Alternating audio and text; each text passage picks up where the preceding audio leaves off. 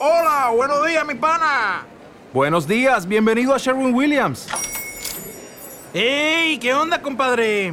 ¿Qué onda? Ya tengo lista la pintura que ordenaste en el ProPlus app. Con más de 6.000 representantes en nuestras tiendas listos para atenderte en tu idioma y beneficios para contratistas que encontrarás en aliadopro.com. En Sherwin Williams somos el aliado del PRO.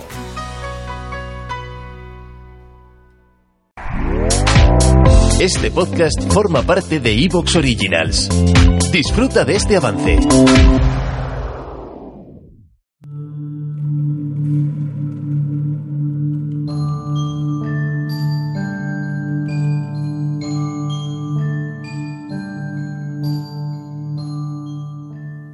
Los pigmeos, que son de cuerpo corto y de memoria larga, recuerdan los tiempos de antes del tiempo cuando la tierra estaba encima del cielo. Desde la tierra caía sobre el cielo una lluvia incesante de polvo y de basura que ensuciaba la casa de los dioses y les envenenaba la comida. Los dioses llevaban una eternidad soportando esa descarga mugrienta hasta que se les acabó la paciencia.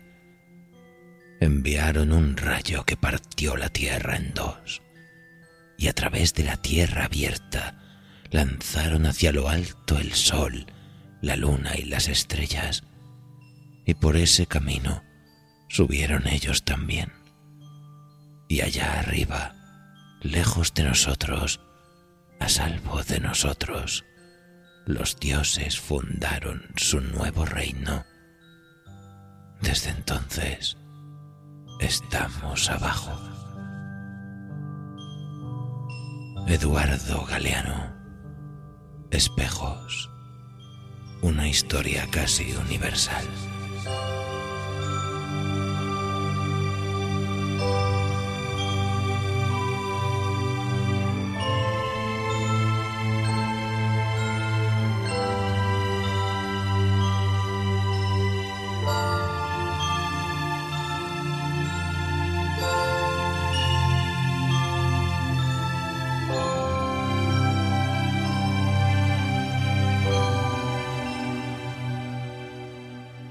Desde que el mundo es mundo, cuando uno nace, empieza a absorber tal cantidad de información que ni los científicos más reputados han sido capaces de entender el cómo.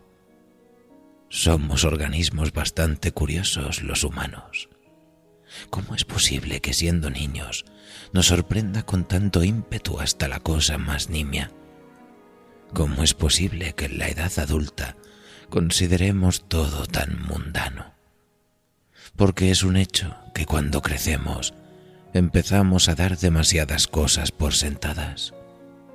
Algunos damos por sentado que podemos tomar una ducha cuando nos plazca, o damos por sentada la parada del autobús más cercana, la previsión del tiempo, los marcapáginas, la libertad, los relojes, tener un techo en el que cobijarnos, la salud más o menos llevadera, y hasta la vida.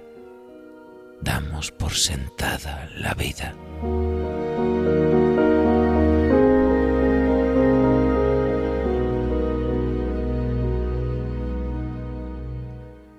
Y si los individuos tendemos a pensar que las cosas que encontramos aquí cuando llegamos permanecerán inmutables el resto de nuestros días, algo parecido pasa con los pueblos que no dejan de ser una acumulación más o menos ordenada de individuos. En nuestra historia de esta noche visitaremos uno de esos pueblos que si bien comprobarán tiene alguna que otra peculiaridad, es probable que pronto dejen de dar algunas cosas por sentadas. Así pues, Acomódense amigos en su cubil favorito, apaguen las luces, enciendan una vela y prepárense para conocer la increíble historia de San Bernardo del Viento.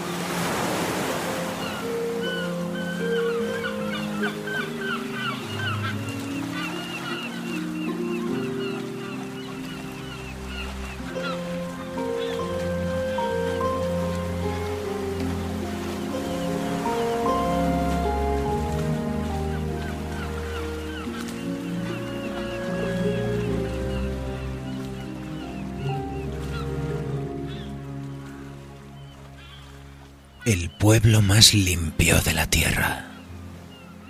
Un cuento de Andrés Quintero Otocancipa para la Escuela de Imaginadores.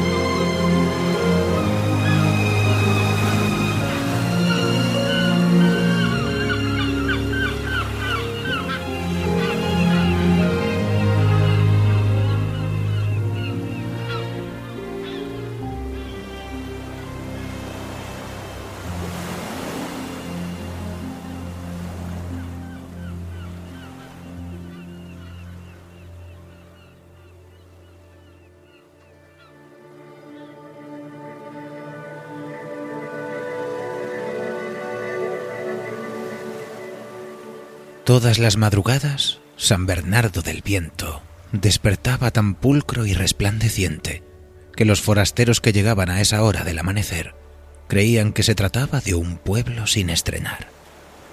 Hasta la arena de su playa estaba ordenada en perfectas hileras, como si sus habitantes pasaran toda la noche peinándola con rastrillos de cerdas minúsculas. A pesar de las legendarias tormentas del vecino desierto de la Alta Guajira, las ventanas de todas sus casas amanecían con la transparencia del aire del mar Caribe, por lo que las mujeres del pueblo, en un acto de compasión, las señalaban con hojas de caña brava para evitar que las aves marinas murieran confundidas tratando de atravesarlas.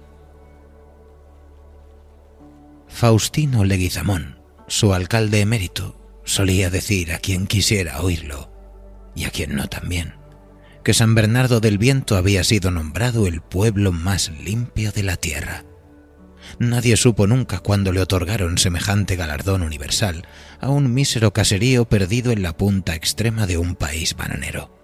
Ni cuál organismo internacional lo hizo, ni qué pueblos lograron el segundo y el tercer lugar, ni dónde estaba el trofeo que acreditaba el título.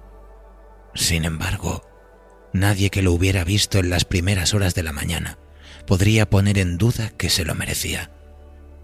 Fuera del padre San Clemente, predestinado desde su nacimiento a ser sacerdote del pueblo, y a quien sus padres enviaron de niño al seminario de los dominicos en Río Hacha, a pocas horas de allí, ningún otro de los 217 habitantes del San Bernardo del Viento solía alejarse más allá de las dos leguas marinas, donde la mayoría de los hombres y algunas viudas pescaban todos los días.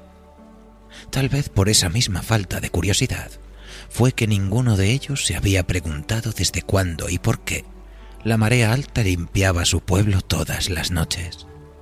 Es que la primera vez que sucedió, ninguno de ellos había nacido, ni tampoco lo habían hecho sus antepasados, ni los antepasados de sus antepasados, ni aquellos fundadores del pueblo que usaban armadura y barba, ni tampoco los aborígenes guajiros, que fueron realmente los primeros seres humanos que se asentaron en esa minúscula parte del planeta cuando llegaron con la última migración del norte. Se conformaban con saber que la marea alta en la noche limpiaba su pueblo como otro acto más de la naturaleza, algo que se merecían y por lo tanto jamás agradecieron.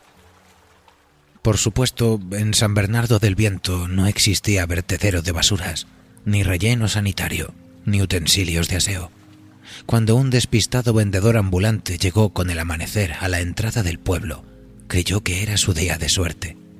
En un lugar tan extraordinariamente pulcro, pensó, debe vivir mucha gente que venera la limpieza.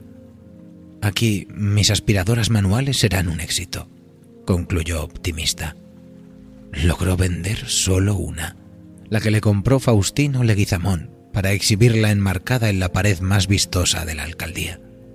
A partir de ese día, sin la menor muestra de vergüenza, y para que jamás ya nadie osara dudar, el alcalde mérito de San Bernardo del Viento afirmaba, a quien quisiera oírlo y a quien no también, que se trataba del trofeo otorgado en honor al pueblo más limpio de la tierra. Sus 218 habitantes Sabían que todas las noches la marea alta iniciaba su recorrido entre las nueve y las diez, según fuera la fase lunar.